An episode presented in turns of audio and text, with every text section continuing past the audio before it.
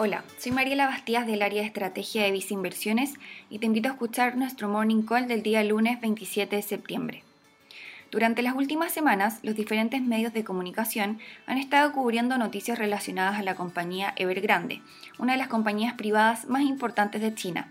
Pero ¿cómo fue que llegó a estar en la situación financiera actual? ¿Y en qué afecta una posible caída de la compañía? Como contexto, durante el tercer trimestre del año 2020, el gobierno de China anunció una nueva política para regular el nivel de deuda que actualmente mantiene la industria inmobiliaria, teniendo que cumplir con la nueva regulación antes de la primera mitad del 2023.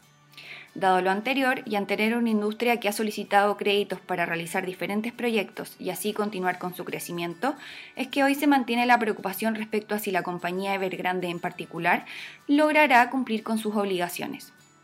Por otro lado, la situación financiera actual de la compañía ha generado un aumento de la incertidumbre de los inversionistas, tanto locales como extranjeros, con salida de los activos financieros chinos y presiones a la baja en los precios de algunos commodities.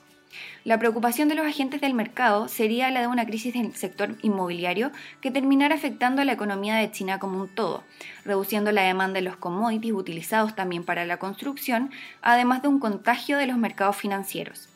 De todas formas, durante los últimos días hemos observado una reducción del sentimiento negativo en los mercados, luego de ver acciones por parte del gobierno y Banco Central inyectando liquidez al mercado chino, así como después de comentarios por parte de la empresa intentando calmar a los inversionistas. Con relación a la deuda, la semana pasada la compañía logró cumplir con el pago de intereses a los acreedores locales, mientras que no logró lo mismo para su deuda en dólares, que es donde se mantiene el foco para los próximos días. Finalmente, en Visa Inversiones consideramos relevante mantener una cartera de instrumentos financieros diversificados, es decir, que no todos tengan el mismo comportamiento ante diferentes situaciones en los mercados.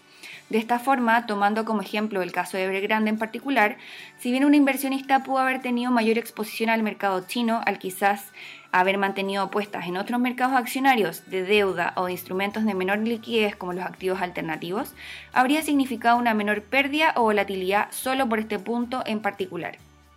De todas formas, si quieres saber más sobre nuestras recomendaciones, te invitamos a visitar nuestra página web viceinversiones.cl o contactando directamente a tu ejecutivo de inversión.